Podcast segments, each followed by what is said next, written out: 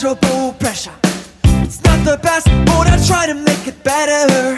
Hurried love and its selfish confession. It's up to you to ask a delicate question. Just can't find that primary pleasure. The laughing faces and a renegade treasure.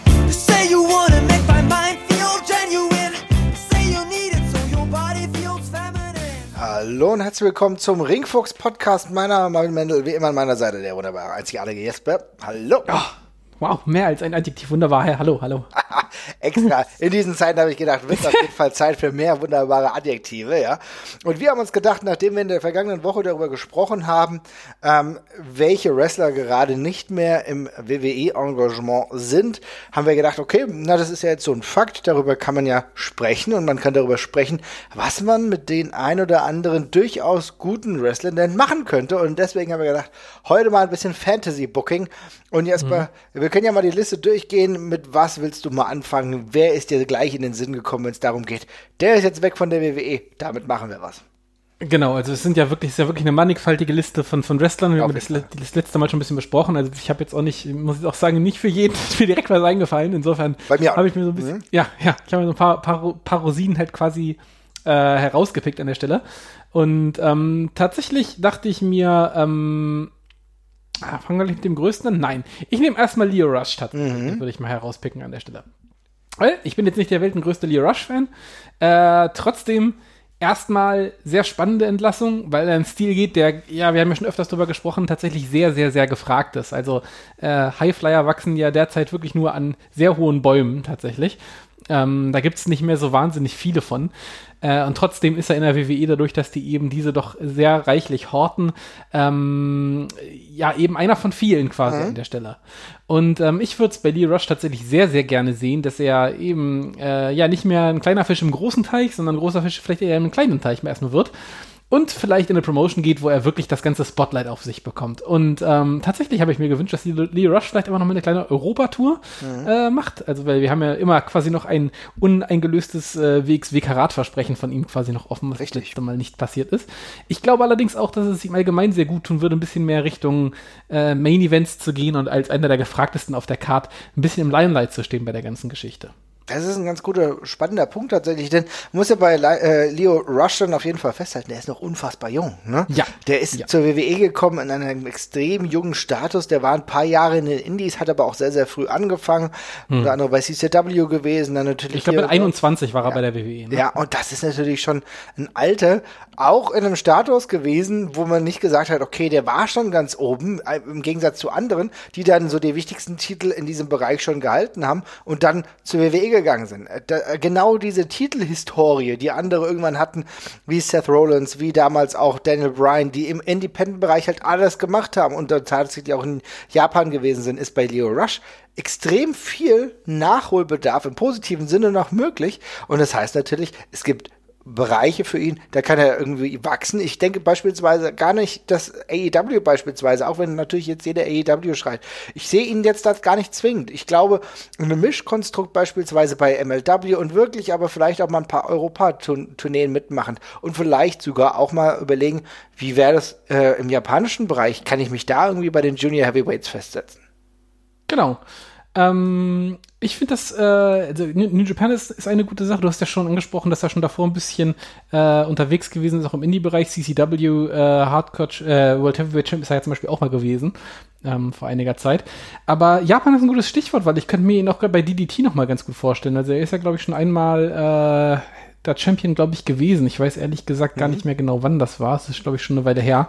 Ähm, er war allerdings nur äh, jetzt quasi, äh, ich glaube, auf, auf US-Territorium bei so einer Hausshow, glaube ich, kurz einmal. Ist er, äh, ist, er, ist er in den Genuss des Titels für eine Sekunde gekommen. Ja, sehr gut. Mal ganz kurz Äh, mitgenommen, ja. So quasi. Ich glaube, an, der- ich glaube, an dem Tag waren ungefähr auch noch zehn andere Leute Champion. Äh, aber das ist erstmal egal. Trotzdem, bei sowas könnte ich ihn mir tatsächlich ganz gut vorstellen, weil ich finde, Leo Rush äh, hat eben den großen Vorteil, dass er eben nicht nur ein eindimensionaler, in Anführungszeichen, äh, guter Highflyer ist, sondern der Typ hat ja auch schon jetzt ein relativ krasses Charisma, kann reden. Der war ja zeitweise auch nur in dieser, in dieser äh, Agent-Rolle von Bobby Lashley sogar, wo man ihn da quasi so zurecht ge, ähm, zurecht gestutzt hat.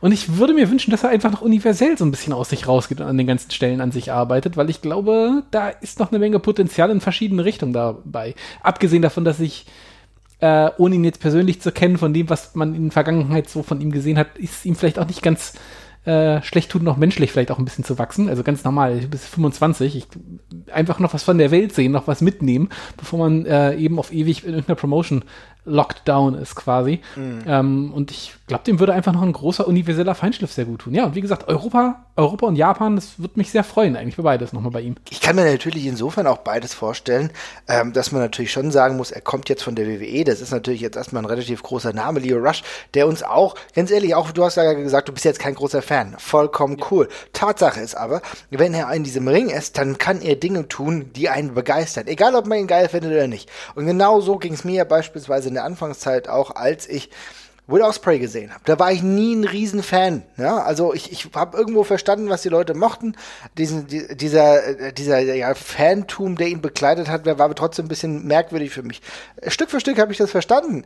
Und beispielsweise ist es aber auch so, dass mit Leo Rush und einem Counter Counterpart wie Will Osprey kann ich mir, auch wenn Will Osprey gerade schon in anderen Sphären schwebt, aber für so eine gewisse Zeit, auch weil er ein Name ist, kann ich mir das wunderbar vorstellen, sogar selbst bei New Japan, Leo Rush gegen Will Osprey, das wäre extrem exciting. Ja, das würde ich genauso unterstreichen. Das ist auch so genauso die Sachen, die mir, die mir da vorschweben an der Stelle. Und ich finde, Osprey ist ein tolles Beispiel, wenn man da sieht, ähm, was eben nicht nur Wrestling auf hohem Niveau durchgehend, was Osprey auch gemacht hat, ausmacht, äh, sondern eben auch ein breites Spektrum an verschiedenen Wrestling-Sachen äh, mitzunehmen, um sich eben komplett breit aufzustellen tatsächlich oder wie Osprey jetzt eben auch selber sehr breit zu werden. Äh, aber das ist, äh, das ist der, der, der schöpft eben wirklich daraus, dass der eben auf dem Indie-Markt eine lange Zeit alles mitgenommen hat und dazu eben bei New Japan auch gegen die Besten der Welt mitgerestelt hat. Ähm, und das ist einfach immer gut, wenn man sich so breit aufstellt an der Stelle. Ich denke auch. Also ich kann mir das richtig gut vorstellen und hoffe tatsächlich auch, dass er eher äh, in die Richtung das Ganze geht. Ich könnte ihm jetzt natürlich auch irgendwo sehen auf dem amerikanischen Markt. Das sollte aber tatsächlich nicht der Fokus sein. MLW finde ich als Zwischenlösung immer mal wieder dort präsent zu sein, um vielleicht irgendwann mal auch bei AEW anzuklopfen, ja, weil man merkt ja gewisse Ähnlichkeiten dort. Aber ich würde echt den Fokus lieber auf dem europäischen und auf jeden Fall im japanischen Bereich sehen. Ich denke, dass Leo Rush da recht viele geile Gegner auch hätte, mit denen er super Matches haben könnte, die ihn im Profil auch noch weiter schärfen. Und dann geht es ja immer noch weiter. Also ist uns ja allen klar, dass Leo Rush auf jeden Fall eine, eine goldene Zukunft hat tatsächlich. Ja. ja. Wenn ich mir darüber nachdenke, wenn ich von diesem ganzen Kader der Leute, die jetzt gerade entlassen sind, äh, sehe und darüber nachdenke, muss ich tatsächlich sagen, bei EC3 habe ich tatsächlich überhaupt nicht verstanden, was die WWE mit ihm wollte, beziehungsweise ich wusste, was sie mit ihm warum sie ihn verpflichtet haben, aber sie haben nichts mit ihm gemacht. Ja, es ist ein bisschen die Geschichte wie bei Mike Bennett, finde ich bei EC3 auch. EC3 war der Typ, der aussah, als müsste er in der WWE sein und das ist lustig, wenn er in einer Promotion ist, die nicht die WWE ist. Ähm, das war bei Mike Bennett meinen Augen, in meinen Augen damals bei Ring of Honor zum Beispiel genauso. Das war so der Appeal, dass er der WWEler ist, der in dieser Promotion ist. Interessant, ja. Ähm, mhm. Ja, und bei EC3 ist das in meinen Augen ziemlich ähnlich so gewesen. Es ist halt ein krasser, durchtrainierter Typ, der halt einen Look hat, der nach WWE Superstar halt im Grunde schreit. Mhm. Äh, er aber woanders ist und dadurch eben einfach einen sehr großen Kontrast bildet. Und sobald er halt in der WWE landet, ähm, ist das halt weg, der Kontrast. Also das fehlt halt schon mal. Und was dann eben blieb, war ein Rich Kid Gimmick. Und ja, das ist ganz nett, aber das ist jetzt auch nichts, was wir in der WWE nicht schon zehnmal pro Jahr gehabt hätten. Insofern blieb da nicht mehr viel übrig und er ist auch vom Catcher jetzt nicht der allerspannendste. Ja, da tue ich mich eben auch schwer mit. Also tatsächlich, ich habe bei, ich hab bei EC3 auch lange Zeit überlegt, jetzt in äh, Vorbereitung dieser Folge, wo ich wieder gerne mit ihm hin möchte. Aber ich, ich fand den halt damals, als er noch seine langen, lockigen Haare hatte, fand ich den sehr charismatisch und sehr lustig. Mm, und dieses Gimmick, was er jetzt hat, das finde ich halt persönlich krass ausgelutscht. Also ich habe das Gefühl, da müsste er schon mal einen ganzen Schritt, zurück, äh, ganzen Schritt zurückgehen, um sich nochmal neu zu erfinden. Aber mir gibt es halt per se gar nichts mehr. Das ist ganz spannend. Ich muss nämlich sagen, ich sehe es ein bisschen anders. Ich fand, ähm, also wie er zeitweise bei NXT angesetzt wurde, auch als, also selbstironisch auch ein bisschen dumm und so. Ne?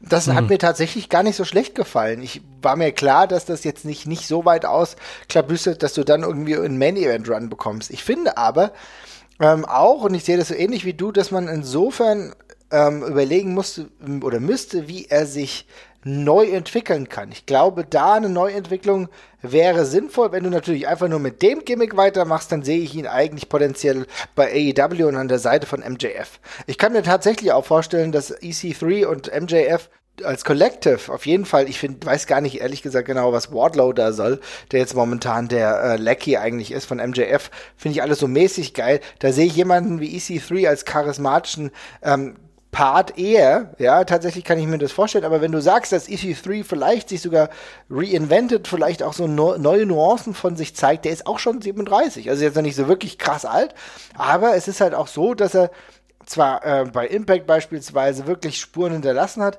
aber jetzt aus dem, sag ich mal, aus dem Indie-Bereich an sich war da jetzt noch nicht hundertprozentig viel. Ne? Also ich meine, wenn man seine Vita sich anguckt, dann hat er natürlich viele Titel bei kleineren gesammelt, äh, wie gesagt, bei TNA unter, äh, unterwegs gewesen, aber man könnte überlegen, dass er durch die Indies vielleicht nochmal seinen Charakter schärft. Der ehemalige Derek Bateman würde ich vielleicht auch nicht verkehrt finden. Also ich bin da ein bisschen am Schwanken. Auf der einen Seite hast du die Möglichkeit, dass du sagst, wenn du genau mit so einem ähnlichen Gimmick weitermachst und dann die Heel-Richtung, kannst du ihn zu AEW und äh, MJF stecken, wenn du versuchen willst, was anderes hinzubekommen, weil er hat halt eine krasse Physik. Dann müsste er nochmal den Indie-Weg gehen tatsächlich. Und dann muss er aber auch bereit sein, halt äh, sich selbst und seinen Charakter zu verändern. Ich muss mal ganz kurz Wardlow ein bisschen in Schutz nehmen, weil ich finde, der bringt im Ring schon eine andere Dynamik mit, als EC3 e das tut. Und das ist tatsächlich auch mein größter Pain, den ich mit, mit EC3 habe, weil ich ihn im Ring einfach schreiend langweilig finde tatsächlich. Ähm, ich finde, für eine Figur mit dem Körperbau, du hast die Physis gerade ja angesprochen, ähm, kommt da null Intensität rüber. Und das finde ich tatsächlich immer ein bisschen schade, weil ich finde, also er, jemand mit der Physis, der muss für mich auch ein bisschen bedrohlich sein im Ring. Und das ist EC3 irgendwie seltsamerweise gar nicht. Ich finde, der catcht nicht so, als würde es wehtun irgendwie. Das sieht einfach nicht nach nichts aus, finde ich. Das ist ein sehr guter Punkt. Ja, ja, verstehe ja, ich. Ja, also, mm. der, der, der, also der wrestelt halt wie Ted DiBiase ungefähr. Und das Gimmick mhm. hat er ja auch. Mhm. Bloß sieht er dabei eben aus wie fucking Hulk Hogan. Das passt halt für mich absolut nicht. Und Wardlow ist halt zumindest ein Biest irgendwie im Ring, der halt fies aussieht und sich fies bewegt halt auch. Und bei EC3 fehlt mir halt das auch. Also vielleicht ist auch das der Baustein, der mir so ein bisschen fehlt, um ihn wieder ernst nehmen zu können, dass der einfach ein bisschen Gift mit in die Aktion reinbringt bringt, weil ich finde, der, der wrestelt halt wie jemand, der seit 15 Jahren in der WWE ist. Mhm. Der wrestelt mhm. so, als macht er das, als macht er das seit 2005 und spielt noch seinen Stiefel runter und das ist auch alles grundsolide, das sage ich jetzt gar nicht, dass das schlecht ist oder sowas, aber es ist halt krass ambitionslos in dem, von dem, was er am Ring zeigt und ich finde halt auch sehr, ja, sehr lau so ein bisschen. Und ich weiß nicht, vielleicht möchte ich da nochmal eine Schippe drauf haben. Also gefühlt war da bei Impact auch ein bisschen mehr hinter, wobei ich auch sagen muss, selbst da fand ich vor allem das Gimmick lustig. Im Ring hat er mich auch da nicht so komplett mitgerissen, aber da muss ein bisschen mehr Intensität, glaube ich, einfach rein. Ich glaube, das ist das größte Problem, was wir alle mhm. mit EC3 haben, denn im Endeffekt stimmt alles. Der Look stimmt, ähm, das irgendwie EC3 hört sich auch geil an, ja, der Entrance ja. stimmt und du bist mit allem zufrieden, aber wenn du dann in den Ring kommst, merkst du, oh, jetzt könnte aber mehr ein bisschen mehr kicken. Ne? Das ist so ein bisschen das Problem, weil er eigentlich, er wrestelt wie Anfang 90er WWE. Ja, das Problem ja. ist, er wrestelt wie Anfang 90er WWE. Wir befinden uns im Jahr 2020, wo wir gerade eigentlich aus einer Zeit kommen, in der wir wieder harte Chops, harte Punches, vielleicht äh, auch, auch, auch stärkere Clotheslines, Suplessen irgendwie wieder geiler finden, dass das jetzt irgendwie sich darin bewegt und da hat ehrlich gesagt ET3 gar nichts anzubieten. Nee, exakt. Und das ist halt, also der Körperbau kommt ihm halt sogar noch in die Quere, finde ich halt, wenn man erwartet automatisch was Explosives, wenn man ihn halt sieht, und das kriegt man eben partout nicht. Er wrestelt, als hätte er 40 Kilo weniger. Also er wrestelt auch so, er geht ja auch diesen leicht, diesen leicht feigen Stil immer im Ring und dergleichen. Und ich finde, das passt halt nicht so richtig zusammen. Man kann das Rich Kid Gimmick ja fahren, aber warum denn nicht das Gimmick eines Typen, der so viel Kohle hat, dass er sich komplett durchoptimieren kann? Vielleicht wäre das eine Möglichkeit zu sagen, hier, ich kann mir den geilsten Stoff leisten. Gut, das wird im Wrestling vermutlich niemand erzählen, aber ähm, so in die Richtung halt zum Beispiel, ne? dass man eben sagt, ich kann, habe ja 50 Personal Trainer, ich bin komplett perfekt durchoptimiert und dann eben auch so catchen. Ähm, vielleicht wäre das mal was. Ja, also stimme ich dir vielleicht vollkommen, äh, stimme, oder ich würde sagen, ich stimme dir zu äh, bei dieser Betrachtung. Würde dann auch sagen, dass er vielleicht einen Gimmick-Change irgendwie, also ich meine, weil reden kann er. Ne? Grundsätzlich ist das ja nicht das Problem. Wir reden hier nur darüber, über die Attraktivität innerhalb des Rings. Vielleicht könnte man dann echt äh, das Ganze noch optimieren und könnte darüber nachdenken, weiß nicht, ich habe, also wenn ich ihn mir so angucke aktuell, dann muss ich auch sagen, ich meine immer noch eine krasse Physik und alles. Ja, vielleicht wäre das so eher so in die Cage-Fighter-Richtung auch gar nicht so verkehrt, ne? Also weggehen von diesem krassen cheesy Ding hin zu aber das könntest du ja dementsprechend auch begleiten, ne? dass du auch irgendwo sagst, okay, ich habe alles probiert, in der WWE zu landen, das hat überhaupt nicht funktioniert. Ne? Jetzt ist Schluss mit Gimmicks, jetzt bin ich da und hau härter zu als jemals zuvor, beispielsweise. Ne? Und das ist eine Art und Weise, die wir in der letzten Zeit, obwohl das natürlich das Offensichtlichste oftmals ist, haben wir ja das gar nicht so häufig gehabt. Also Moxley ist einen anderen Weg äh, eingestiegen, sage ich mal, nachdem er die WWE verlassen hat, natürlich auch so ein bisschen in die Richtung, aber es hat nochmal andere Nuancen. Ich denke, da könnte man definitiv was sehen, weil ich glaube, es Potenzial hatte, aber er muss es auch langsam ausschöpfen, wenn er ganz oben landen will. MJF ist übrigens ein gutes Beispiel. Äh, alleine aufgrund der Physis funktioniert das gleiche Gimmick, was der ja im Grunde hat. Also es ist ja eigentlich eins zu eins deckungsgleich. Ja. Äh, bei ihm halt deutlich besser. Mhm. Ähm, alleine schon auf den ersten Blick. Ja, aber ich gebe dir recht. Ähm, Schritt zurück und dann nochmal neu angreifen. Aber ich weiß nicht genau, wo er das tun soll. Vielleicht ähm, AEW würde sich natürlich anbieten. Andererseits, das ist halt auch langweilig, dir mit MJF zusammenzustecken. Hast du zweimal die gleiche Figur. Das tut, ich glaube, das nimmt eher beiden was weg, als dass es beiden hilft. Das kann sehr ähm, gut sein. Also das ist ein guter Punkt. Ich bin auch momentan sowieso am Hadern. Ich finde sowieso, dass man nicht darüber nachdenken sollte. Jeder, der jetzt irgendwie gerade von der WWE rausgeflogen ist, äh, und das klingt jetzt so negativ rausgeflogen, das ist halt der typische Ansatz der WWE. Das hat nichts mit den Wrestlern per se selbst zu tun ja. Also ich finde, da muss man dann auch sagen, das ist nicht oftmals nicht deren Schuld. Ist, du weißt oftmals nicht, was du damit machst und so weiter und so fort oder was du mit dem Charakter machst. Du hast so viele Wrestler in, äh, ja, aktuell verpflichtet. Insofern, das hört sich jetzt ein bisschen komisch an. Ich wollte das nur sagen. Aber du hast so viele Leute, die jetzt frei geworden sind und dann macht es nicht wirklich Sinn zu sagen, okay, ja, den sehe ich auch bei AEW. Das ist nicht zwingend ein Aufwandbecken. Ja, das sehe ich auch so. Naja gut, wen okay. hast du denn noch? Ja, tatsächlich. Ähm, ich einen Namen, über den bin ich gestolpert, den hatte ich eigentlich sofort weggeschoben da, dazu fällt mir nichts ein an der Stelle. Ähm, dann habe ich aber nochmal drüber nachgedacht und dachte, eigentlich mir doch was dazu einfallen und das wäre ähm, Sarah Logan, äh, die ja auch gegangen ist, die ich äh, jetzt in der WWE, ja, hatte sie ja so ein ja, Wolfskind-Gimmick so halb irgendwie. Ja, so ich hab's bisschen, gehasst, tatsächlich, ja. Hm. Ja, ich hab, also was mich an dem, also ich muss dazu sagen, bei dem, bei diesem Riot äh, Squad, das, was mich am wenigsten gestattet hat, waren die Gimmicks als solchen. Also ich fand das Wolfsgedöns jetzt auch nicht so, nicht so schlimm. Das Problem ist aber einfach, dass alle Gimmicks wie so halb durchgezogen äh, wirken, wenn du sie mit Leuten zusammenschmeißt, die damit halt sonst nichts zu tun haben. Ne? Also da hast du dann irgendwie einen Punk und ein Wolfskind nebeneinander, die da irgendwie catchen. Das passt halt beides nicht so ganz zusammen und bei beiden ist es auch einfach nur ein kleiner optischer Anstrich, ohne dass da sonst irgendwie noch groß Bezug drauf genommen wird. Ähm, da bin ich noch nicht überzeugt davon auch so, dass das der Weisheit letzter Schluss bei ihr ist. Also die hat ja auch eine relativ spannende Historie, sage ich mal, als Crazy Mary, Mary, Dobson, wo sie ja auch einen ziemlichen Hardcore-Style gegangen ist. Ähm, bei IW äh, East Coast war es ja, glaube ich. Ähm, also da ist ja schon eine, eine, spannende Historie quasi da und ich finde, das Gimmick jetzt gerade, das streicht da so ein bisschen was weg, weil ich finde, wenn man sie mal in Interviews sieht, wo sie einfach nur frei redet, dann wirkt die sehr nahbar und sehr sympathisch und ich finde, das geht bei ihr in dem Gimmick gerade eher verloren und vor der Kamera. Was auch nicht unbedingt ihre Schuld ist, weil das ist halt immer so, wenn du in diese Rolle da so reingestopft wirst und dann halt irgendwann nur noch deine fünf oder sechs Minuten Matches hast, wo du eben als geschminkter Wolf rauskommst, da kannst du nicht viel mitmachen, ne? Ähm, aber auch hier denke ich, ich glaube, ihr würde es gut tun, äh, auch nochmal einen Schritt zurückzugehen mhm. ähm, und vielleicht, also sowohl im Ring an sich zu arbeiten und einfach die Option mitzunehmen, die es da noch gibt und dann eben auch genug Zeit zu bekommen, da was zu machen. Also im Grunde so ein bisschen der gleiche Approach wie bei Lee Rush, dass man eben sagt, hier, ich äh, gehe zwar eine Stufe kleiner äh, oder zu einer kleineren Promotion, aber da kriege ich halt mehr Einsatzzeit und da auch bei ihr könnte ich mir sehr gut ähm, noch einen Aufenthalt in Europa beispielsweise vorstellen. Einfach aus dem Grund, dass ich glaube, dass sie da sehr schnell eine wichtige Rolle halt einnehmen könnte, tatsächlich. Also ich meine, Ex-WWEler, Ex- äh, Ex oder, oder US-Wrestlerin ist ja sowieso immer noch mal äh, spannend für den europäischen Markt, aber sie dann da mal gegen andere äh, gute äh, Wrestlerin zu stellen und das auch in vielleicht längeren Matches und sie dann eben auch noch mal ein Gimmick finden zu lassen, mit dem, auf dem sie aufbauen kann, das wäre, glaube ich, schon lohnenswert. Ich finde es mega spannend tatsächlich, denn ich fand Crazy Mary Dobson als äh, genau dieser Indie-Charakter, ich meine, sie ist auch noch recht jung, ne? 26 ist auch echt ja, ja, eben drum, Alter. Eben drum. Ähm, irgendwie viel, viel spannender als, als Sarah Logan. Muss ich echt sagen. Also Sarah Logan hat mich nicht, bei weitem nicht so gekickt. Ähm, und es ist irgendwie irritierend. Ich weiß auch gar nicht genau, was ich jetzt damit machen soll, weil was du eben angedeutet hast, also ich weiß jetzt nicht genau, wie es laufen soll. Natürlich ist in, äh, Europa vielleicht ein theoretischer Bereich, aber da musst du halt auch überlegen, wie viele hast du denn noch, die jetzt nicht gerade bei der WWE gesigned sind oder so? Also ihr würde dieser Szene natürlich vollkommen gut tun. Äh, praktisch sehe ich da wahrscheinlich ein paar Probleme, weil sie ja auch irgendwie schon verheiratet ist, ne, mit äh, Ray, Raymond Rowe. Ähm, das heißt also, so wirklich weit wird es wahrscheinlich nicht ziehen ich würde tatsächlich davon ausgehen, dass sie wahrscheinlich eher wieder bei Ring of Honor oder, oder Impact oder so landet. Äh, Impact gerade, die ja auch immer noch eine relativ starke Frauendivision haben. Da ist es tatsächlich auch gar nicht schlecht, weil gegen Tasha Parker würde ich mir das ganz gut vorstellen können. Ja, tatsächlich.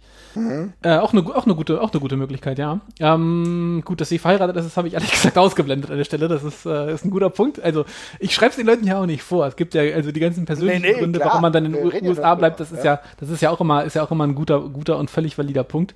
Ähm, aber dann vielleicht in der Richtung äh, einen Schritt zurückgehen. Und nach Europa kann man dann ja immer auch mal für ein Wochenende oder so. Ja, auf jeden Fall. Also, äh, ist ja, wie gesagt, ist ja auch, ähm, ich habe nur gerade drüber nachgedacht und habe gedacht, okay, naja, vielleicht ist es dann eigentlich nicht, nicht so ganz einfach. Aber wie gesagt, Crazy Mary Dobson gegen Trisha Parker, beziehungsweise Jordan Grace, so heißt er dann im wirklichen Namen, würde ich, äh, würde ich mir schon echt geil vorstellen können. Yes. Vielleicht ist das irgendwie auch eine ganz gute Fehde, die man auch auch transportieren kann, was absurd ist überhaupt, wenn du überlegst, wir reden natürlich jetzt nur über Ex-WWE-Wrestlerinnen und Wrestler. Fakt ist aber, dass Jordan Grace ja auch erst 24 ist.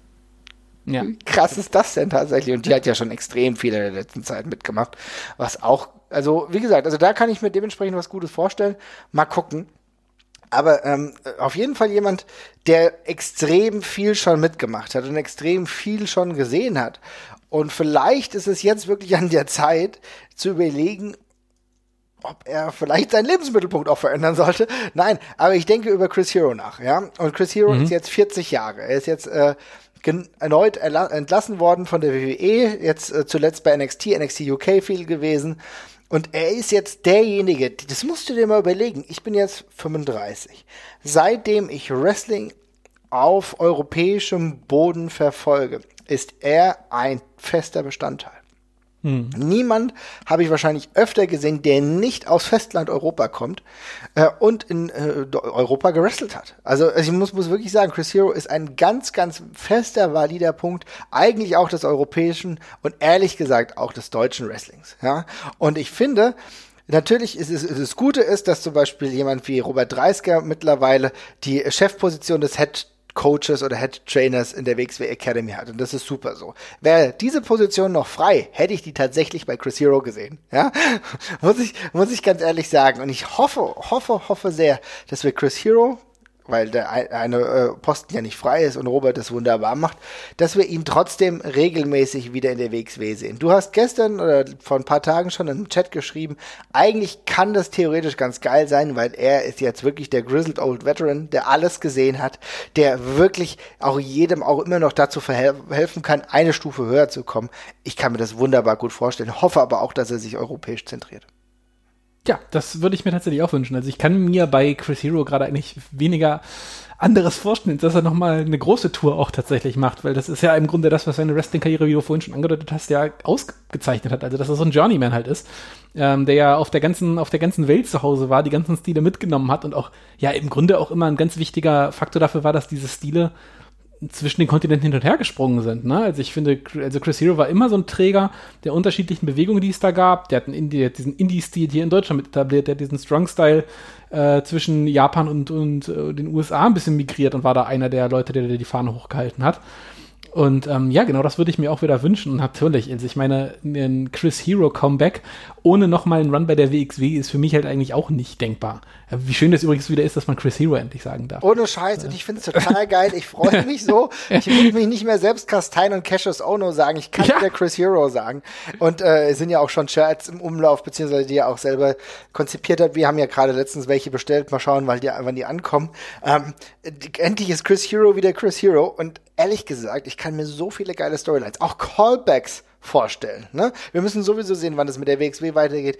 Da ist es ja dann noch die Beschränkung hier in Deutschland. Mal gucken. Werden wir alles sehen. Aber wenn es wieder weitergeht, kann ich mir sehr, sehr gut vorstellen, dass es da Anknüpfungsmöglichkeiten gibt. Und ganz ehrlich, ich würde ganz gern so ein Big Horse Fight zwischen ihm und ähm, Absolute Andy. So, so, weil die beiden, so einfach, aber nicht nur in einem Match, sondern wirklich in der Fehde, ja, die irgendwie kulminiert. Die kulminiert dann vielleicht bei dem nächsten Karat oder beim übernächsten, was weiß ich. Aber irgendwie so eine länger gezogene Fehde zwischen den beiden, so eine absolute Big Daddy-Schlacht, kann ich mir richtig, richtig geil vorstellen. Ja, hätte ich auch Bock drauf. Ja. Und ich hoffe sehr, dass Chris Hero einfach genau das weitermacht, was er eigentlich vor seiner WWE-Zeit gemacht hat. Weil natürlich, es war cool für ihn, dass er da war. Ich glaube, er hat nochmal auch sehr vielen Leuten einen Feinschliff gegeben. Wir haben ja gemerkt, er war da äh, immer wieder in Matches um andere zu testen. Ich erinnere hier an sein Match gegen Lucky Kid, wo es vielleicht auch ein bisschen darum ging, hier ist das so jemand, der potenziell für den WWE-Stil gehen kann. Da hat er viel gemacht. Tatsächlich fehlt mir aber eigentlich aus seiner WWE wieder nur eins. Scheißegal, ob er Titel geholt hat oder nicht. Ich glaube, am Ende des Tages ist es wirklich unfassbar egal. Das Einzige, was mich so ein bisschen traurig macht, ist, dass wir nie das Comeback äh, des Tag-Teams äh, Castagnoli und äh, Cassius Ono bzw. Chris Hero gesehen haben. Das hätte ich sehr, sehr gerne gesehen innerhalb der WWE. Gut, Ja. ähm, das wurde uns leider verwehrt. Ja, wie so vieles übrigens uns mit äh, Cesaro verwehrt wird, wenn wir ganz ehrlich sind. Ja, eigentlich alles, aber Gott hab ihn selig. Wenn er glücklich ist, ist er gut. Dann, dann, ist, dann, soll, dann, soll er, dann, soll er, dann soll er das weitermachen. Aber Auf ja, jeden Fall. Schon, Auf jeden Fall. Also, aber du hast vollkommen recht, aber es äh, es ist schon halt auffällig, ne? ja, ja. Also Ich meine, wenn du dir überlegst, dass er mittlerweile, keine Ahnung, er ist wahrscheinlich mehrfacher hier, wir spielen mal, wir zocken Champion ist, hier von Xavier Woods, als äh, dass er wirklich im realen Leben, was heißt im realen Leben, im, im Wrestling-Ring irgendwie großartig Akzente setzt. Obwohl er halt da auch ganz gut eingebunden ist, aber ihr wisst, was ich meine, glaube ich. Ne? Weil das ist jemand, da würde ja im Main-Event-Bereich noch viel mehr gehen. Aber wie gesagt, Chris Hero, da sehe ich ganz, ganz viel, wirklich weniger im Independent-Bereich. Also wenn mir jetzt einer kommt und sagt, oh, der muss aber zur AEW, Bullshit, finde ich, sehe ich total überhaupt nicht dort. Warum, es gibt, äh, kannst du irgendwie machen, aber ganz ehrlich, du hast einen Typen gerade, der irgendwie in diese Richtung passt und das ist Colt Cabana. Und der wird jetzt gerade behutsam auch in diese Richtung aufgebaut. Und das finde ich vollkommen okay, aber du brauchst nicht einen Chris Hero, der dann irgendwie bei AEW äh, großartig Akzente setzt. Ich glaube, da würdest du den Jüngeren vielleicht auch was wegnehmen und das braucht er nicht. Ich sehe ihn tatsächlich jemand als, als wirkliche Fitting, als die wirkliche Größe innerhalb des Rings, der sich so einen Namen gemacht hat und äh, an dem andere wachsen können. Und da sehe ich ihn eher, wie gesagt, im europäischen Bereich. Da haben wir ganz klar die WXW gesagt. Und ich muss ganz ehrlich sagen, lass mich mal ein bisschen egoistisch sein. Ich vereinnahme ihn jetzt mal für die WXW komplett. Ja, können, würde ich unterschreiben. Soll er mal das machen erstmal. Es gibt so viele Anknüpfungspunkte. Stell dir vor, wir gegen, gegen Absolute Andy. Du könntest Callbacks aus vergangenen Zeiten herstellen. Es gibt immer wieder Möglichkeiten, auch Storylines zu etablieren mit ihm im Zentrum und vielleicht auch die, die jungen Größen beispielsweise. Ich kann mir sehr, sehr gut sogar vorstellen, dass er gegen Bobby ganz eine längere Fehde hat. All das und da sehe ich ihn viel mehr und ich glaube, er kann auch selbst seine Wirkmächtigkeit dort eher beweisen. Weil, was hast du noch so? Ähm, ja, ich habe tatsächlich einen anderen Namen, der vielleicht ein bisschen komisch ist für, den, für da, wo ich ihn gerne sehen würde. Und das ist äh, Heath Slater tatsächlich an der Stelle. Ich äh, habe Heath äh, Slater immer schon sehr gemocht. Tatsächlich fand den immer sehr unterhaltsam und äh, hätte mir eigentlich immer gewünscht, dass man noch was mit dem macht, weil ich finde, dass der doch ein ähm, ziemliches Potenzial vor der Kamera zumindest auf jeden Fall hat und im Ring sehr grundsolide ist. Ähm, das ist halt niemand, der sich irgendwie groß für den Independent-Bereich aufdrängt an der Stelle. Also, das, weil ja, ich glaube, niemand so richtig genau weiß, wie gut er eigentlich wresteln kann an der Stelle. Ne? Also, ich meine, der ist ja nun auch schon, also er ist ein sehr solider Wrestler, das kann man an der Stelle auf jeden Fall festhalten, aber der ist eben auch seit, puh, ja, 2005 oder sowas, äh, Teil dieses, dieser WWE-Maschine ähm, und hat im Grunde ja immer so die ungefähr ähnlich gleiche Rolle gehabt. Also am Anfang war er bei Nexus, aber da war er jetzt auch keiner der, der Leitfiguren oder dergleichen. Und danach war der eben im Grunde meistens ein klassischer Jobber, äh, mit Ausnahme seines kurzen Runs mit, mit Rhino, was er da hatte, äh, was dann mal kurz im Spotlight war. Darum, keine Ahnung, wie Heath Slater irgendwie andere Matches wrestelt, als sie die er die letzten 15 Jahre gewrestelt hat, aber ich unterstelle ihm mal, dass er ein sehr passabler Wrestler ist, auf jeden Fall. Ähm, und tatsächlich würde ich den sehr gerne bei AEW sehen. Ähm, und das einfach nur, also ich weiß, wir haben vorhin gesagt, AEW ist kein Auffangbecken. Und natürlich wirkt das jetzt erstmal komplett nach Auffangbecken, wenn ich sage, die sollen Heath Slater sein. Ah, ist richtig. Ich habe jetzt auch Das gerade gedacht, ja, okay. Ja, das, das verstehe ich völlig. Aber, also erstmal, Heath Slater ist vor der Kamera extrem gut und er kann eine sehr sympathische Figur spielen, finde ich tatsächlich. Und im Ring ist er solide und ich finde, was AEW bisher eigentlich am besten macht von all dem, was sie tun, ist Geschichten mit äh, Leuten zu erzählen, die eher auf einem Low-Level sind. Also ich Ja. finde zum Beispiel auch in Chris Jerichos Entourage oder sowas, da kommt vor allem so Leute wie ähm, ähm, Sammy Guevara kommt extra. ist Sammy Guevara, da, danke, genau, den Namen wollte ich gerade sagen, die ist mir nicht eingefallen. Äh, die, die kommen da extrem gut zur Geltung. Und ähm, in Darby Allen, den sie erstmal anderweitig platzieren, das machen sie sehr gut. Und ich finde es super spannend, mit Heath Slater die Story zu erzählen, dass er da gesigned wird und am, Anfang vielleicht auch ohne Großpauken und Trompeten da ankommt und irgendwann ihm vielleicht auch jemand Vorwürfe macht, dass er nur da ist, weil er in der WWE 15 Jahre lang der Whipping Boy war. Und er sich dann daran eben abarbeitet und hocharbeitet. Und ich glaube, AEW hat, die, hat das Handwerk, um das gut darzustellen und Heath Slater bringt das Talent mit, um diese Rolle auch gut auszufüllen und sympathisch auszufüllen. Das kann ich mir auch tatsächlich gut vorstellen. Du hast ja eben schon die Gründe benannt. Es gibt ja auch von, bei mir so ein oder zwei Leute, äh, die ich auf jeden Fall doch ganz gern bei EW sehen äh, würde. Da können wir ja gleich noch drüber sprechen. Da sind eher zwei oder drei. Aber ähm, es ist halt genau nicht dieser absolute Main-Spot, ne? Weil es gibt, glaube ich, keine Notwendigkeit, jetzt im absoluten Main-Event Dinge zu etablieren. Aber gerade Heath Slater, der das Potenzial hat, aber sich auch gleichzeitig nochmal charakterlich anders bewegen kann, könnte ich mir tatsächlich gut vorstellen. Woanders würde ich ihn aktuell auch gar nicht sehen. Ich glaube, es gibt Wrestler wie er, die woanders dann untergingen. Ja. Ja. Also ich finde, er bringt halt auch nicht, er bringt auch nicht um, also er braucht schon mh, Hilfe in Anführungszeichen, sage ich mal, nicht im Sinne von, dass er sich im Ring nicht selber tragen kann und dergleichen, aber er ist jetzt halt niemand, wo ich äh, darauf bauen würde, dass er da jetzt irgendwie ein fantastisches Match oder sowas äh, auf, auf einmal auf die, aufs Parkett zaubert oder was. Das wird vermutlich nicht passieren. Aber ähm, wie gesagt, in der Story, die damit ein bisschen kokettiert mit seiner bisherigen Rolle, hm. ähm, fände ich das sehr spannend. Und bei, wie gesagt, ich würde es halt auch ähm, AEW durchaus zutrauen, die Story zu erzählen. Ja, kann ich mir auch gut vorstellen. Für mich ist er tatsächlich eine Stufe unter Sean Spears. Ich sehe äh, Sean Spears ein bisschen versatile einsetzbar. Also da ist, kommt für mich ein bisschen mehr rüber, ja, der jetzt einen akzeptablen Spot bei AEW hat. Aber vielleicht kann sich äh, Heath Slater da drunter irgendwo positionieren. Also Sean Spears ist auf jeden Fall der bessere Wrestler, aber ob er mhm. die spannendere Figur ist, weiß ich ehrlich gesagt nicht. Also ich fand zum Beispiel, also die, die Hochs von Heath Slater als Figur, also als er diese, diese Familienpapa-Rolle und sowas da gespielt hat, wo er sich ja auch völlig zum Löffel gemacht hat, die fand ich schon einprägsamer als alles, was Sean Spears bisher in seiner Karriere gemacht hat, muss ich ganz ehrlich sagen. Finde ich ein interessanter ähm, Punkt. Das heißt, im Endeffekt könnte man ihn eher, wie du es ja auch angedeutet hast, eher so als guter Comedy-Wrestler sehen. Ja, ja, oder ja, ja, vielleicht nicht unbedingt Comedy, aber auch als gute Seele vielleicht einfach. In welche Richtung sich das dann letztendlich komplett ausklamüsert, sei mal dahingestellt, aber ja, ich glaube, da ist einfach noch mehr zu holen. Also ich meine, viel mehr als ein letzter großer Run wird das jetzt bei ihm vermutlich auch nicht mehr werden. Der Mann ist jetzt auch schon 36 und ich glaube nicht, dass Dave einmal noch fünf Jahre oder zehn Jahre Indie-Wrestling machen wird, aber mhm. ich wäre da sehr also zugeneigt, das mal so zu sehen. Mhm. Ja, warum nicht? Ähm, ich gehe persönlich sogar davon aus, dass wir zwei Wrestler, die eh schon relativ häufig hier genannt wurden, auch weiterhin äh, in Japan äh, zu Gast sein werden. Und da gehe ich jetzt hier davon aus, dass Luke Gallows und äh, aller Wahrscheinlichkeit nach auch Carl Anderson äh, diejenigen sein werden, die auf jeden Fall ihren New Japan Spot, sobald das dort weitergeht, schon ziemlich sicher haben, oder?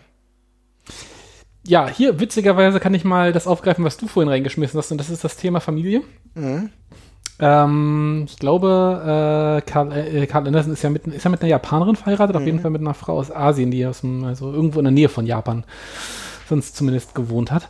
Ähm, ich weiß, dass das früher halt für ihn immer ein großer Beweggrund war. Ich glaube, die haben halt auch eine ziemlich große Familie mit drei oder vier oder fünf Kindern oder sowas mhm. in der Richtung. Und je nachdem, in welchem Alter die Kinder gerade sind, stelle ich mir da halt die Frage, ist das jetzt das Alter, wo man nochmal nach Japan geht, wenn die jetzt gerade eben seit, boah, die waren jetzt ja auch schon echt lange in der WWE jetzt wieder, ne? Also das waren ja jetzt sicherlich auch schon wieder fünf Jahre oder vier Jahre. Mhm. Ähm, ist das jetzt der, ist das jetzt der Zeitpunkt, wo man den Schritt nach Japan zurückmacht? Ähm, mhm, okay. Da, das, das weiß ich halt an der Stelle nicht. Äh, und damit steht und fällt halt auch die Gallows-Personalie, weil ich den halt alleine tatsächlich nirgendwo so richtig äh, so richtig sehe, äh, weil der eben einfach sehr ja, ich sage mal so, ich kann mit dem nicht so wahnsinnig viel anfangen. Ähm, und darum. Ich finde ja, auch in Teams am besten tatsächlich. Und das ist ja gar nicht böse gemeint. Also Gallows nee. ist in Teams immer relativ solide, relativ gut. Allein brauche ich den auch nicht. Ich finde beispielsweise Carl Anderson ist für mich der geilere Wrestler. Ja, ja ich kann mit dem noch mehr anfangen. Und muss aber sagen, ähm, natürlich in den letzten fünf Jahren, da ist jetzt vielleicht nicht ganz so richtig viel passiert. Äh, es hängt hat natürlich auch seine Gründe gehabt. Wir haben die beiden ja beispielsweise auch 2015 bei der WXW gesehen. Das war ganz cool. Die Frage ist halt, ähm, wenn sie weiter als Tag-Team unterwegs sind, und ich glaube, das kann ich äh, daraus schon relativ sicher sagen, was sie jetzt gerade bei Social Media treiben, dann sieht es eher danach aus, dass beide zusammen irgendwo hingehen und dann ist es tatsächlich aber fast egal, weil die beiden schon so einen Namen haben, dass die sich überall finanzieren werden. Also ich gehe davon aus, dass die mit offenen Armen bei New Japan beide empfangen werden.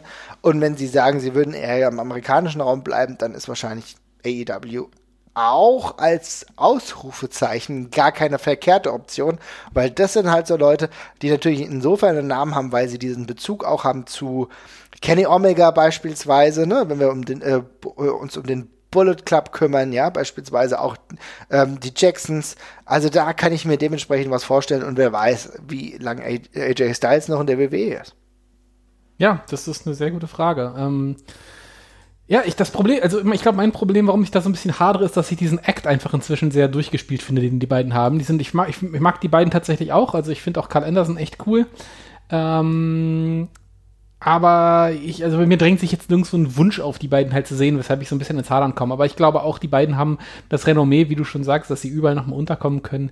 Äh, Japan bestimmt eine gute Wahl. AEW wäre vielleicht auch nochmal was, wobei ich da auch finde, vielleicht bringen sie da gar nicht. Also in, in Japan sind sie eben einfach auf einen, auf einen Schlag sehr anders. Ähm, bei AEW sehe ich die Gefahr, dass sie da auch ähnlich untergehen wie bei der WWE. Ähm, aber ja, ich denke, sofern das familiär zu vereinbaren ist, dann ist Japan vermutlich auch der beste Tipp. Gehe ich auch davon aus. Ne? Aber ich würde tatsächlich sogar sagen, dass sie jetzt, wenn sie relativ zeitnah, je nachdem, wenn man das auch im Regulärbetrieb bei AEW vielleicht auch wieder mit Fans irgendwann funktioniert, ähm, kann ich mir schon vorstellen, dass sie einen großen Impact hätten. Also, äh, weißt du, es gibt Wrestler, bei denen, wir haben eben über Heath Slater gesprochen, da glaube ich zum Beispiel, ist es jetzt nicht so krass, wenn er seine Appearance bei AEW gibt, aber bei den, äh, bei, bei diesem Tag-Team glaube ich schon, dass es zumindest erstmal so ein Aufhorchen ist, ne? was vielleicht wieder ein bisschen Attention bringt. Aber das muss man abwarten. Ähm, wen siehst du denn da noch so? Also gibt es noch so den einen oder anderen Wrestler, von dem du auf jeden Fall irgendwie ein Gefühl hast, wo es hingehen könnte? Äh, nee, also Gefühl im Sinne von einer Prognose habe ich gerade äh, sowieso nicht so richtig, einfach aufgrund der momentanen Situation natürlich. Da finde ich das sehr schwer abzuschätzen, äh, wie die finanziellen Befindlichkeiten von den Promotions sind mhm. und dergleichen. Ähm, aber der Name, der sich da, glaube ich, am meisten halt aufdrängt und wo wir uns, glaube ich, am ehesten alle fragen, was da passiert, dürfte halt Rusev sein. Äh, Rusev ich in meinen Augen mit Abstand der, der Name mit dem größten Profile von den Leuten, die entlassen worden sind, wenn man jetzt mal von einem Kurt Angle absieht, der jetzt aber nur bedingt zählt aufgrund seines Legendenstatus. Finde ich auch. In dem ja. Fall.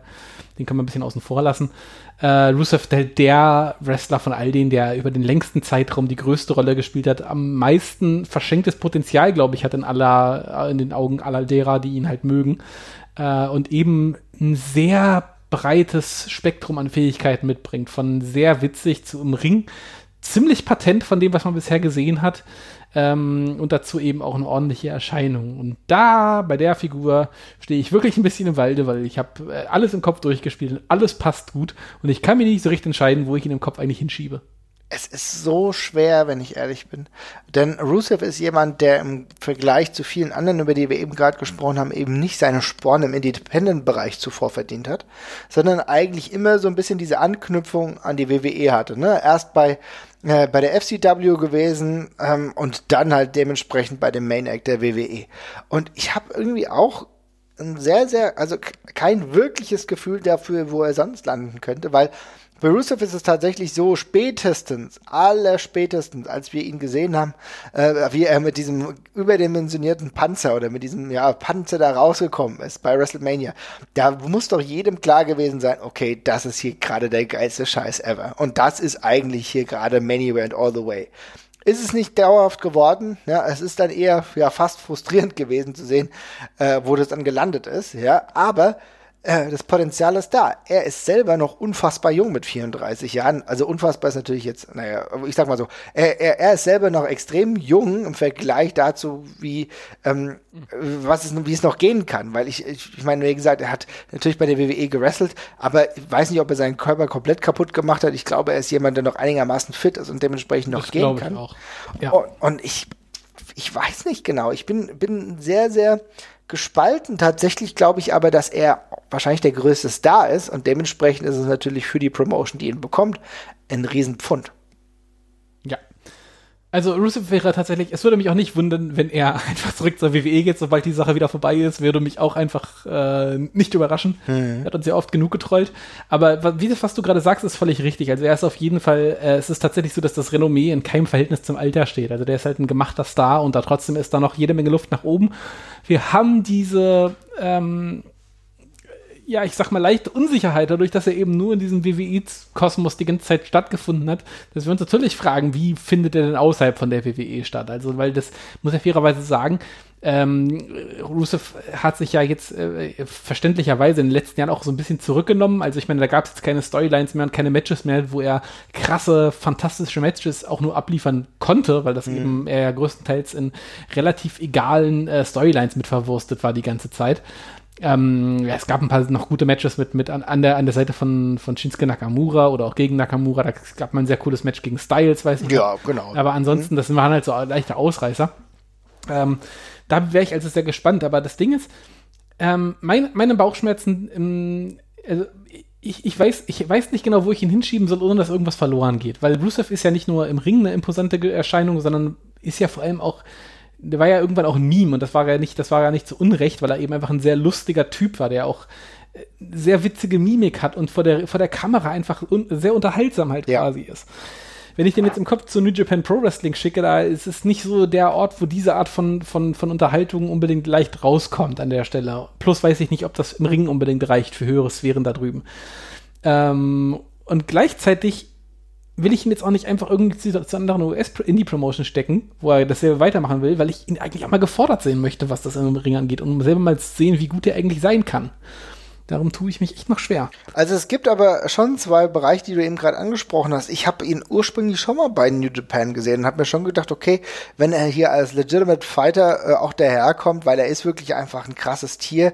Er hatte auch diesen Pro-Hintergrund, also ist jetzt nicht nur, also ist schon halt einfach Dreikämpfer gewesen, hat er auch, glaube ich, gerudert und äh, hat wirklich auch dieses athletische Gen. Ich denke, so kann man ihn tatsächlich sehr, sehr gut verkaufen bei New Japan.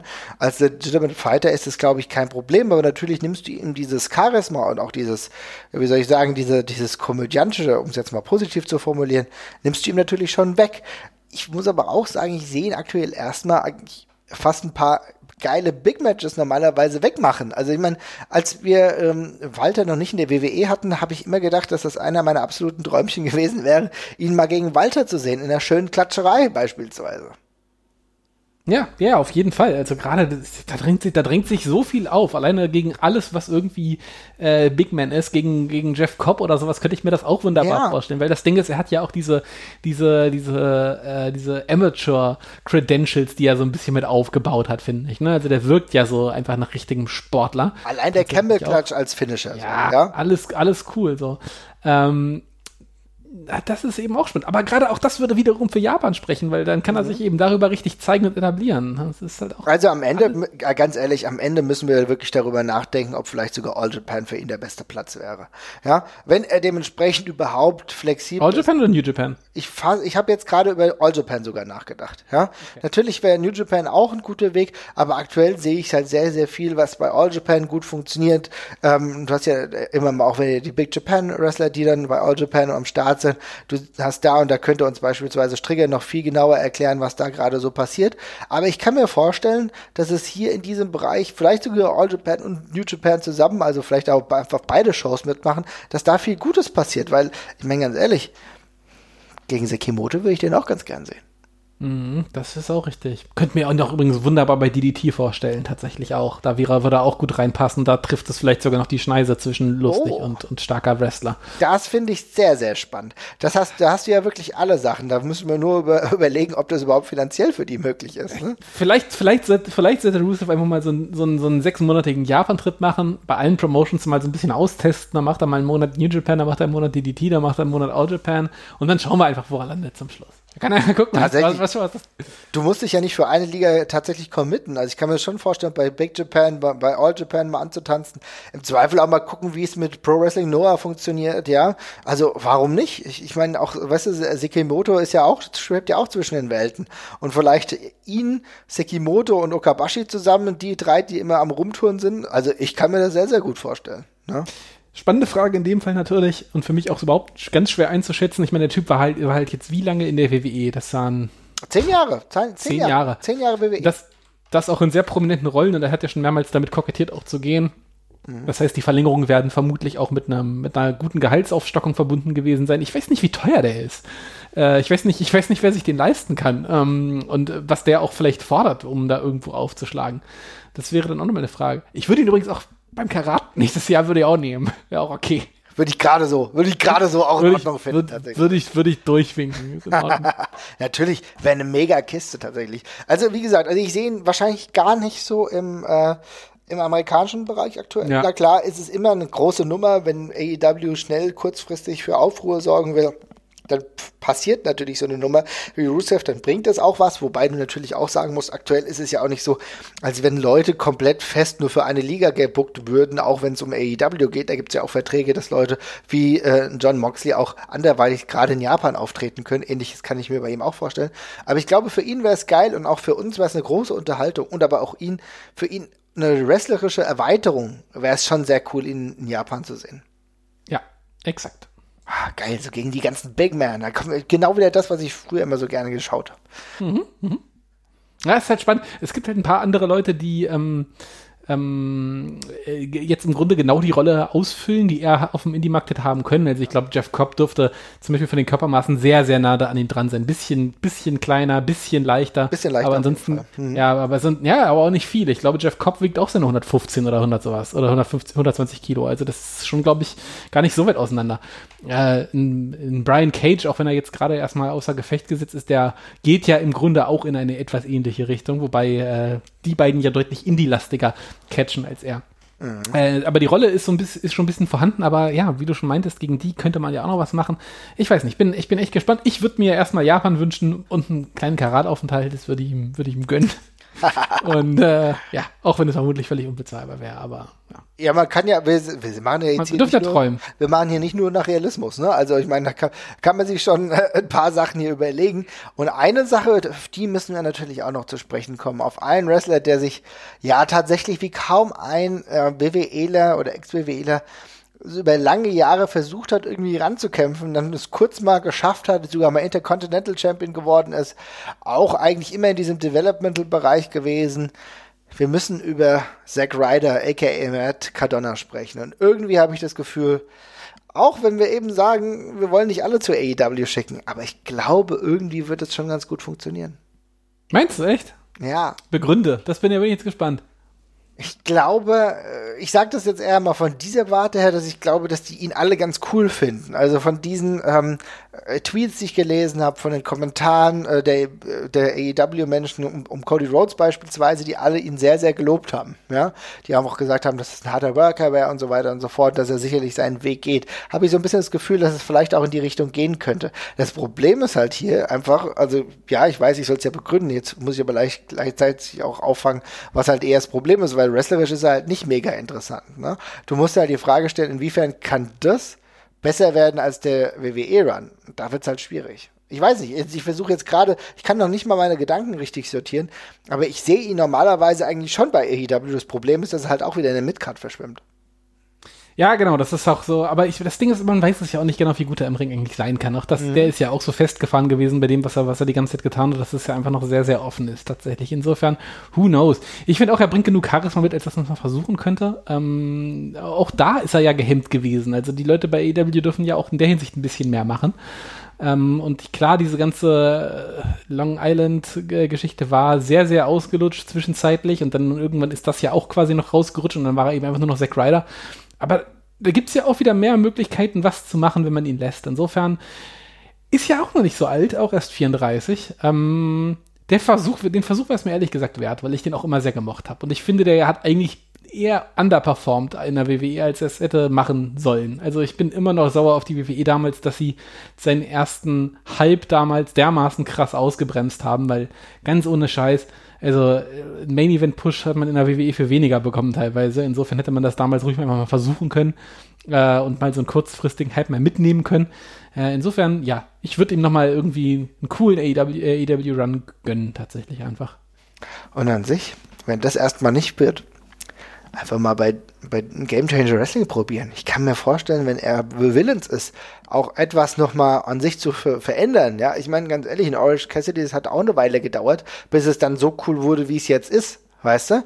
Und ich kann mir vorstellen, dass Zack Ryder, der halt in einer gewissen Art und Weise früher auch mal sehr, sehr innovativ war, Sachen probiert hat mit seinem eigenen YouTube-Format, ähm, dass er jemand ist, der vielleicht auch sehr, sehr daran arbeitet, irgendwie eine erfolgreiche Nische zu besetzen und vielleicht ist Game Changer Wrestling genau die Nische, mit der er arbeiten kann. Ja, die stellen ihn dann vermutlich gegen Aya Kong oder Necro Butcher oder sowas in der Richtung, aber so, auch in Dann ist das auch spannend, ja? ja. Nick Gage erstmal, ja? ja, stimmt. Gott, ja. Ja, würde ich auch nehmen, würde ich auch nehmen.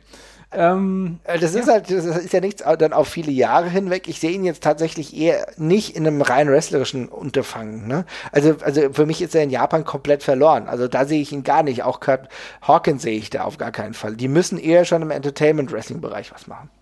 Ja. Oder vielleicht gegen Ayakon wresteln. Ich habe noch zwei Namen, die ich mit dir ganz gerne besprechen würde. Und zwar Mhm. ist es zum einen, wir haben relativ oft gesehen, dass Drake Maverick trotz seiner Entlassung immer noch in der WWE rumfleucht und keucht wegen äh, des Turniers, bei dem er äh, zuletzt äh, zugegen war. Äh, was sehen wir da? Sehen wir da einfach die Rückkehr in den ähm, europäischen Indie-Markt oder was denkst du? Ich glaube, Drake Maverick bleibt immer in der WWE. Ähm, Ich bin mir langsam, also ich, ich, kann, ich weiß nicht genau, äh, was die zeitliche Abfolge da war, ob er, also was man von außen äh, am, ehesten rauslesen kann, wäre zu sagen, äh, er wurde entlassen und wurde wieder eingestellt. Ja. Mhm. Ähm, ich, das wäre jetzt meine Lesart, aber vielleicht war er auch nie entlassen. Vielleicht ist es auch immer noch unklar, aber ich glaube jetzt gerade, ja, das ist ein Typ, der bleibt in der WWE. Das ist, der ist, der, der ist maximal kurzfristig raus und auf Day-to-Day-Bezahlung oder sonst irgendwas und das ist so ein Company-Typ, äh, der alles für die WWE. Ich meine, der Typ hat sich auf laufender kann man die Hosen gepisst für die WWE, ja. Also ich meine, der, der bleibt da, da bin ich mir relativ sicher. Okay, also glaubst du, dass das eher so eine Einbindung in Ja. eine Storyline war, Ja, um ja, das dementsprechend gut zu verkaufen? Okay. Also ab dem Moment, wo sie dieses Video von ihm eingeblendet haben, wo er auf Twitter geheult hat, äh, habe ich das als echt abgeschrieben. Tatsächlich. Also ich glaube, dabei bleibt's. Okay, und wie steht es dann um Eric Young, bei dem ja sowas nicht klar war? Einfach wieder zurück im Indie-Bereich? Ja, ich könnte mir vorstellen, dass er Trainer wird oder sowas. Also ich meine, die WWE wird sich ja ähm, die ganze, die ganze Backstage-Riege ist jetzt ja quasi auch einmal durch äh, exerziert worden, was die, äh, was die Entlassung und dergleichen anging. Ähm, die werden sich ja auch wieder neu aufstellen müssen, was äh, ihre Trainer und ihre Road Agents und dergleichen angeht. Und da könnte ich mir vorstellen, dass Eric Young da wieder reinrutscht. Ich weiß jetzt ehrlich gesagt nicht, ob Eric Young noch eine große äh, Zukunft oder einen großen Run vor sich auf dem Indie-Markt in irgendeiner Form hätte. Das ehrlich gesagt, der Mann ist jetzt 40. Ich habe das Gefühl, seine kurzfristigen Runs, die er mal hatte in höheren Sphären, das war okay und äh, aber auch das höchste der Gefühle. Ist jetzt auch jemand nicht, von dem ich im Ring halt unbedingt noch wahnsinnig viel sehen muss. Ähm, ich glaube, da ist eine Trainerrolle oder sowas dann das nächste. Bin ich äh, komplett bei dir. Ich glaube auch, ähm, das Guter Gimmick, Typ auch übrigens, guter, guter Typ übrigens, auch was das angeht, von allem dem, was ich gesehen habe. ja, äh, hat man auch immer wieder gehört, ist auch einer der Company-Men schon bei TNA gewesen, sehr, sehr loyal gewesen, hat auch viel mitgemacht, hat dort auch einige Titel geholt, das war auf jeden Fall sehr erfolgreich. Man muss auch sagen, im Endeffekt eine schöne Zeit, die er überhaupt mal hatte, auch dieses Stable ähm, mit Sanity zu betreuen, weil das war durchaus zumindest bei, äh, bei NXT erfolgreich. Ja? Und war ein cooles Stable, wo man sich wirklich nochmal neue Dinge hat ähm, einfallen lassen. Ja, wahrscheinlich wird es nicht wirklich weitergehen, da stimme ich dir zu. Ich sehe da tatsächlich auch jetzt nicht großartig einen europäischen Run oder sonst irgendwas. In Japan sehe ich ihn nicht. Ich glaube, der, die Zeit der Relevanz wird dahingehend schon vorbei sein, schätze ich mal. Ne? Aber du hast Ja, ja, gerade gesagt, das ist die Producer genau. vielleicht. Ja, die Zeit, also es, ist, es kommt ihm halt auch ein bisschen in die Quere, dass er jetzt auch in der WWE halt schon eine ganze Zeit quasi auf so einem Abstellgleis und auf einer, auf so auf Sparflamme noch überhaupt dabei war. Ähm, insofern geht er da jetzt auch nicht mit Schwung wieder auf diesen gerade sowieso sehr äh, eingefrorenen Indie-Markt aufgrund der Corona, äh, Corona-Krise. Ähm, darum sehe ich das da gerade eher nicht passieren. Aber ich, vielleicht überrascht er uns ja auch. Also Das- let's, ja. let's see. Hat er schon öfter gemacht. Alleine seine WWE, äh, sein WWE-Engagement war da zu der Zeit schon überraschend. Also insofern kann ich mir selbiges auch wieder vorstellen. Aber zwei Leute noch. Und das ist jetzt vielleicht das letzte. Vielleicht hast du noch jemanden, den du Nee, ich tatsächlich niemand mehr, also schieß los. Da müssen wir natürlich über The Revival sprechen. Ja, gut, die sind ja nicht im Zuge der Corona-Krise äh, rausgeflogen, sondern einfach aufgrund eines auslaufenden Vertrages, glaube ich, ne? Ja, das ist Äh, richtig, ja. Das heißt, äh, die beiden sind nicht Teil dieser Entlassung, aber ja, unmittelbar davor, ich glaube, zwei Wochen oder sowas davor war, glaube ich, äh, äh, stand, glaube ich, fest, dass die beiden ja offiziell raus sind. Ich finde, der Weg ist relativ klar. Ähm, es müsste eigentlich AEW sein. Äh, sonst war es der längste und größte Cocktease äh, der letzten Dekade. Ähm, passen sie in meinen Augen auch sehr gut rein. Ich sage das jetzt nicht einfach nur, weil, ja, einfach hinschmeißen, weil die schon miteinander geredet haben. AEW macht gerade sehr gutes Tag-Team-Wrestling. Ähm, da sollten sie dazu. Die müssen wöchentlich einfach da zu sehen sein und Matches haben, finde ich. Und insofern ist das, das ist ein perfekter Fit. Also da passen die super rein. Und äh, wie gesagt, gibt keinen besseren Ort, um gerade Tag Team Wrestling zu machen. Sehe ich halt auch so. Und ich glaube auch so von, von den Personen, die sonst noch da rumfleuchen, ne, da könnte ich mir tatsächlich, wenn es irgendwann mal Richtung Heel-Turn äh, geht, für den einen oder anderen AEW-Wrestler, kann ich mir das auch gut vorstellen, dass er dort einen Anknüpfungspunkt findet. Also ich, ich sehe die auf jeden Fall dort, auf jeden Fall. Und ich glaube, das würde auch echt gut werden. Denn wrestlerisch sind sie haben wir, haben wir immer wieder gesehen, richtig, richtig solide dabei, richtig geile Tag-Team-Athleten im Endeffekt.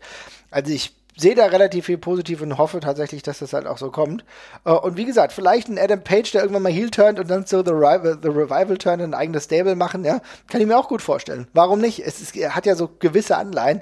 Ähm, und ganz ehrlich, die Tag Team Szene dort ist äh, interessant. Ich würde die sehr, sehr gerne sehen, mal gegen die Young Bucks. Ich würde die sehr, sehr gerne sehen gegen, ja, Proud and Powerful, also Ortiz und Santana. Ich kann mir vorstellen, dass die gegen Pentagon und, und Phoenix ein richtig cooles Match haben. Also da, da ist echt was dabei und warum nicht? Ich, ich will die beiden in irgendeiner Form gegen, gegen Adam Page sehen. Äh, von mir aus auch mit Kenny Omega an der Seite. ähm, ich glaube, das wird ein, das, es wird eine coole Oldschool-Schlägerei. Mhm. Die haben alle die nötige Intensität und ich glaube, das ist, das wäre potenziell noch mal der letzte Schliff für Adam Page tatsächlich auch gerade, der sich ja in mein Herz gecatcht hat nach äh, Jahre, Jahren der Indifferenz, die ich ihm gegenüber hatte. Mhm. Ähm, das könnte ich mir sehr, sehr gut vorstellen.